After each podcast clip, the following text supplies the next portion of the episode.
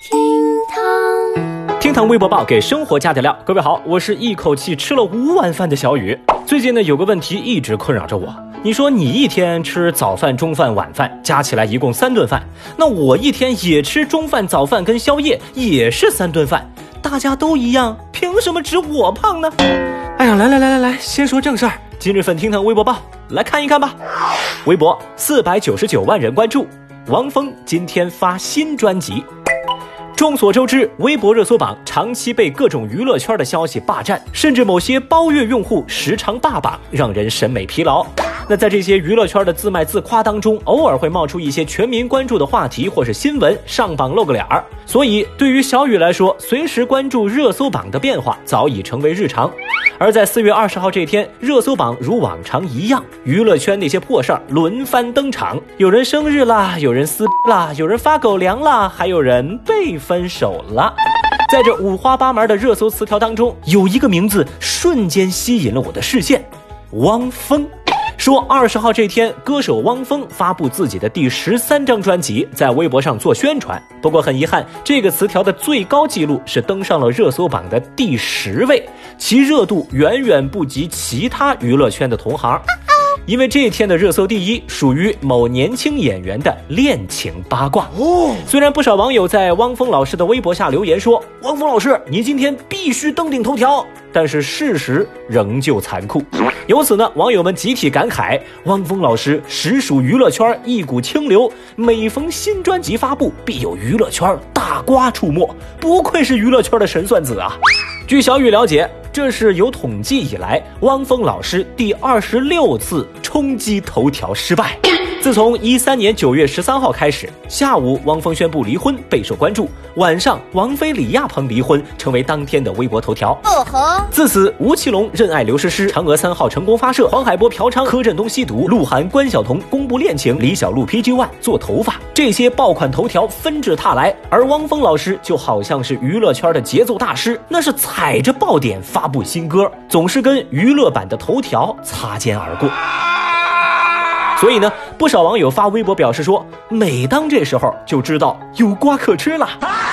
其实说到这儿，小雨我都开始心疼汪峰老师了。虽然本人不太关注娱乐圈，但出于人道主义关怀，今天微博报的头条，小雨就送给汪峰老师了。好尴尬呀！虽说这汪峰老师发新歌不能上头条，但每次呢都能从侧面入手上热搜。所以呢，一个悖论出现了。汪峰因为得不到大量关注，反而得到了大量的关注。喂，你怎么看出这招来的？汪老师，您不只是摇滚乐的半壁江山，更是娱乐圈的半部编年史啊！太厉害啦！微博三百八十九万人关注，上市公司前董事长偷拍同行被抓。四月十八号下午，中电电机创始人、原董事长王建玉翻墙进入竞争对手华永电机厂的厂区进行拍摄，结果被厂区内工作人员抓个正着，被当地警方带走。有媒体报道说，中电电机在最近一次和华永电机的竞标当中失败了，那华永电机就怀疑王建玉就是过来偷拍他们的核心技术的。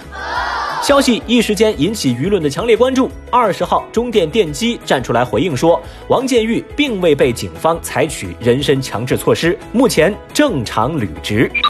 本来嘛，董事长翻墙偷机密这事儿已经很迷惑了，而更为魔幻的是，昨天中电电机的股价飙涨，开盘一度涨停。嗯，对此，有微博网友就表示说，这个董事长倒够努力啊，但很显然他努力错了方向。也有网友调侃道。耶，董事长都比你努力，你还有什么理由不努力呢？还有人讽刺说，领导干部那能叫偷拍吗？人家这叫调研，这也太低成本了吧？那有一说一哈，这么深入一线的董事长，这真的是很少见。您看，这身先士卒的好领导，孜孜求进的技术员，干实事儿的董事长。这广大股民已经用行动为他鼓掌了。你找谁呀？哎呀，这敬业奉献的主角，感人肺腑的剧情，皆大欢喜的结局，事件各方赚的是盆满钵满，已经让凌乱的小雨无说。你能想象我的那种开心吗？我不能想象。微博二百四十七万人关注，在 ATM 机大厅吃烧烤。最近，陕西西安有网友爆料说，在一家自助银行内有多人聚在一块儿吃烤肉。据银行工作人员介绍说，在自助服务区里就餐的是一家烤肉店的客人，而且这已经不是第一回了。而这个烤肉店的工作人员则表示，因为疫情嘛，顾客不愿意堂食，就强行提出要在 ATM 机大厅内就餐。他们劝过了呀，但是劝不住嘛。目前，银行方面已经报警，也已经安排保安进行值守。这个在 ATM 机大厅内吃烤肉这种操作呢，的确算是别具一格。而这公然占用公共资源的做法，也引发微博网友的集体反感。有人就表示说：“难道在这儿吃烤肉能吃出钱的味道吗？”哼！还有网友表示：“这简直是脸皮厚到天亮，神经病啊！”其实这事儿吧，小雨我也是看得挺迷惑。你说这些人吧，他想吃烤肉又不愿意堂食啊。既然你们这么怕死，为啥不回家吃呢？啊，非得在外面吃吗？我再多说一句啊，这个好像是小雨我头一次看到银行被占便宜，哎，难得。老这么说话，咱们以后还能不能一起玩耍？微博二百一十三万人关注，不满爸爸夸别人家孩子离家出走，因为成绩不理想被父亲责备，加之爸爸总拿自个儿跟别的孩子相比，这南京十三岁的男孩天天一气之下留书离家出走。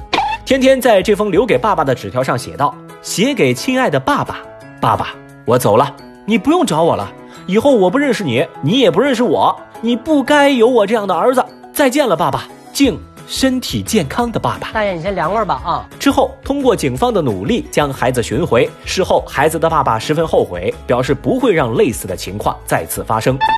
那这张纸条的截图在微博上广泛流传，令微博网友们感到心碎，所以大家就纷纷呼吁啊，说这父母不要总拿孩子跟别人家的孩子比。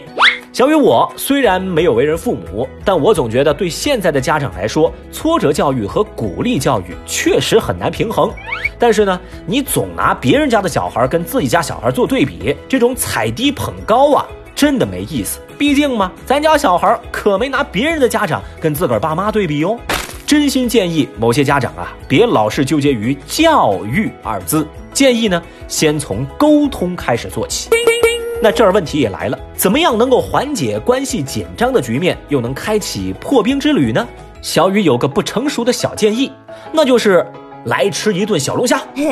要知道这小龙虾呢，算得上最好的社交食物，因为吃小龙虾的时候呢，你是双手齐上阵，你玩不了手机啊，也干不了别的，放下手机只剩美味，你也终于可以跟坐在对面的那个人好好聊天儿。Amazing！最近呢，我们微博报也联合湖北商家，给大家伙儿送上麻辣小龙虾的超级优惠，一斤装湖北麻辣小龙虾原价六十九块九，节目福利价三十九块九。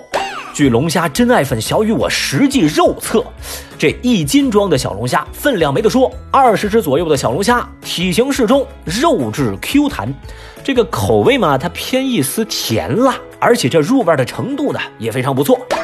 这尤其让我满意的呀，就是龙虾的样态。要知道，通常啊，新鲜活虾做出来的小龙虾应该是弯曲、紧实、蜷曲的啊。如果是死虾烹饪出来的，那它的尾巴呢就是直的。所以在这个方面啊，我觉得很满意。哦，对了，那个汤汁儿是真的下饭。哎，一不小心我竟然吃了五碗饭嘞！哎，算了，不能往下说了，再说我又饿了。那个感兴趣的朋友啊，可以点击主播店铺领券下单。三十九块九买一斤麻辣小龙虾，还有什么自行车呢？好了，以上就是今日份厅堂微博报，明天我们再聊。如果您觉得咱这节目还不错的话，也欢迎您给个三连支持一下。